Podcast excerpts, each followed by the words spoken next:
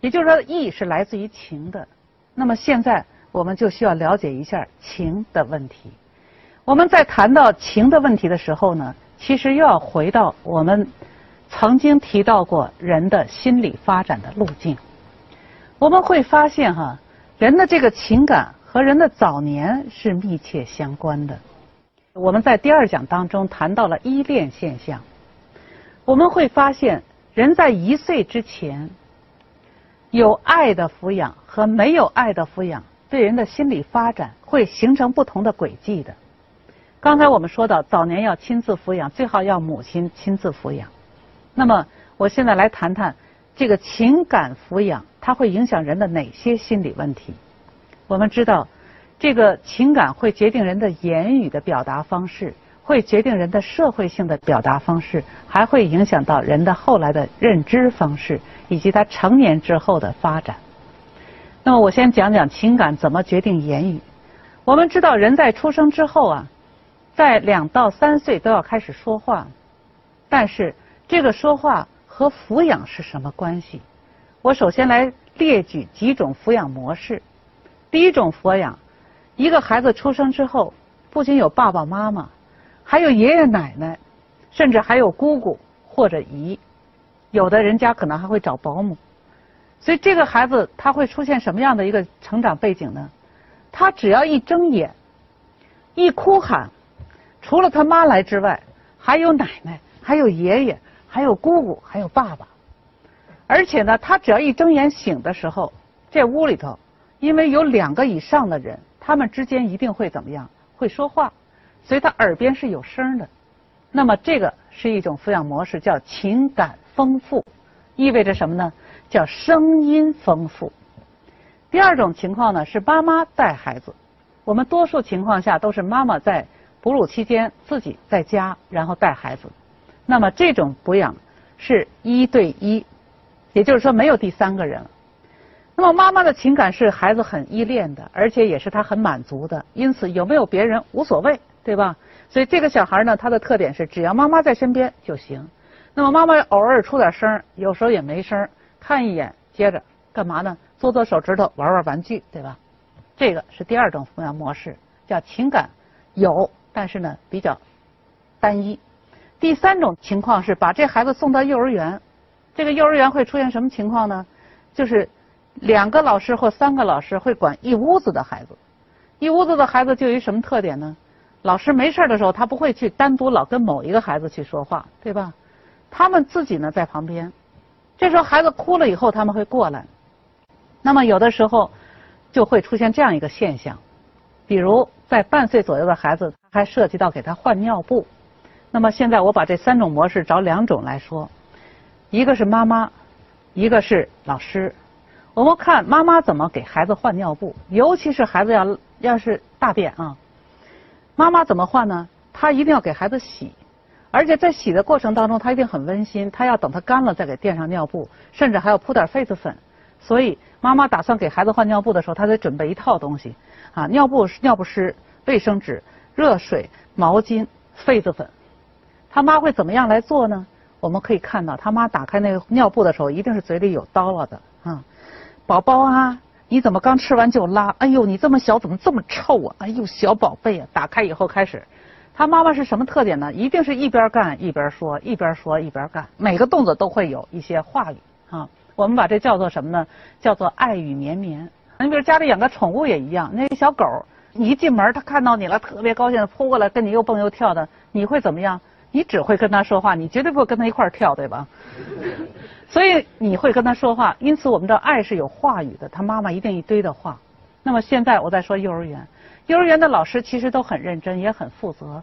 他倒不是说这个有没有这个爱的问题，他是一个工作性质决定他要干这个工作。那么就有一个问题了：当孩子哭闹的时候，他会怎么样呢？他也会很认真的过去拿一把卫生纸，拿块尿布，打开以后，他会也轻柔的弄点，擦完以后包好走开，他又去包另外一个。他可能会有几句话，但绝对没有他妈妈的话多，对吧？所以你会发现，他动作上是一样的，但是话语是不一样的。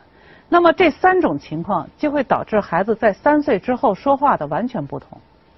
我们在座同学都学过外语，你们学外语的时候都有一个感受哈，就是阅读很容易，说很难，对吧？为什么说难呢？因为听不懂。那么我记得我在学外语的时候，曾经遇到一个同学，那同学当时就坐在那儿跟老师提了一个问题，他说：“老师啊，您说为什么外语当中听力这么难？我都学了二十年了，我这听力还是听不懂。”那老师坐在那儿就这样看了他一眼，说：“你看美国的傻子会说话吗？” 我们大家都乐了。美国的傻子当然会说了，为什么？因为他人傻，但是他话天天在耳边，他照样能说出来。所以老师那意思就是说，你们要有一个环境。没有这个环境说不出来的，那么这就让我们知道，孩子小的时候也是这样，他的耳边声音越丰富，这个孩子的嘴就冒的越多，冒的越多的孩子，我们三岁左右就能看出来了。你们今后回家都可以做个实验，遇到三岁上下的孩子，你就过去拦住他，你说叫叔叔哈。这个孩子一般有时候都有大人带着，你看那孩子什么表情？如果这个孩子毫不犹豫的抬头看着你，打量着你。然后张嘴叫叔叔阿姨，你不用问这个孩子，他在家里头抚养人，大家知道至少得几个，两个以上，而还有的孩子出来会什么样呢？也是大人领着，你说叫叔叔，他会出现什么现象呢？他拽着大人的手看你一眼，然后就开始不看了，再也不看你了，然后干嘛呢？就是不叫。为什么不看你呢？因为他不敢跟你目光对视。我就刚才讲了。眼前人多，我们目光才能对视，而人多声音就多。他要之所以不敢跟你对视，就因为他平时除妈妈之外，他很少看到其他人，所以他第一不敢对视，第二呢，他张不开这个嘴，因为他平时就很少跟外人，就是声音这样的很少，因此他会出现什么呢？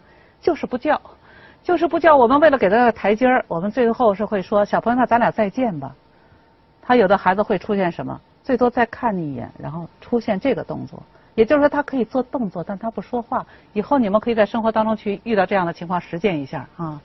那么这个背景让我们知道什么呢？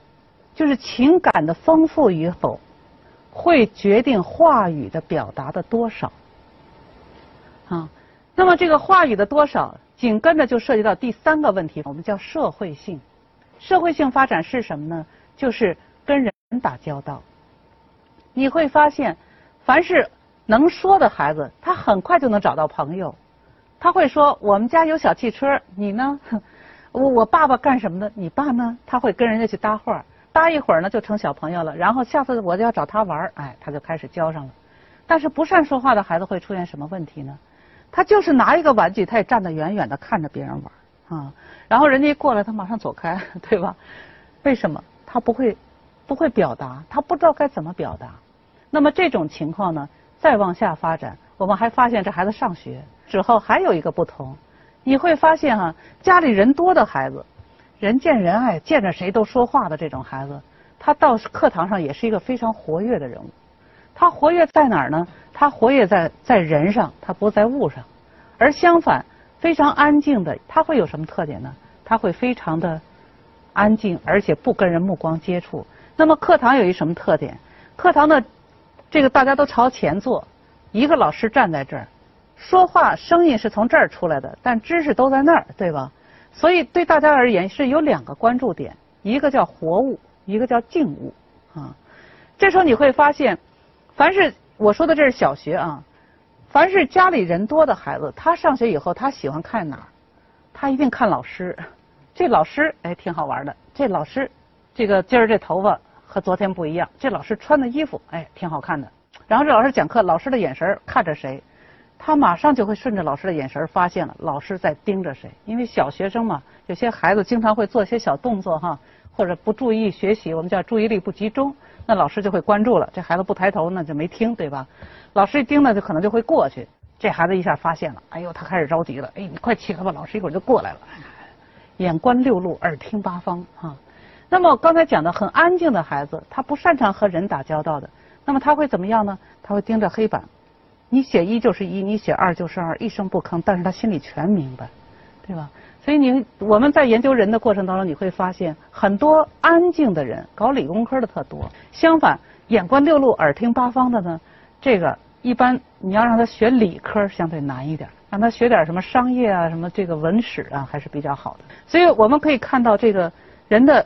这个心理发展抚养是非常重要的，就是人的心理发展的路径会决定他后来的这个社会发展，尤其是能不能交很多的朋友。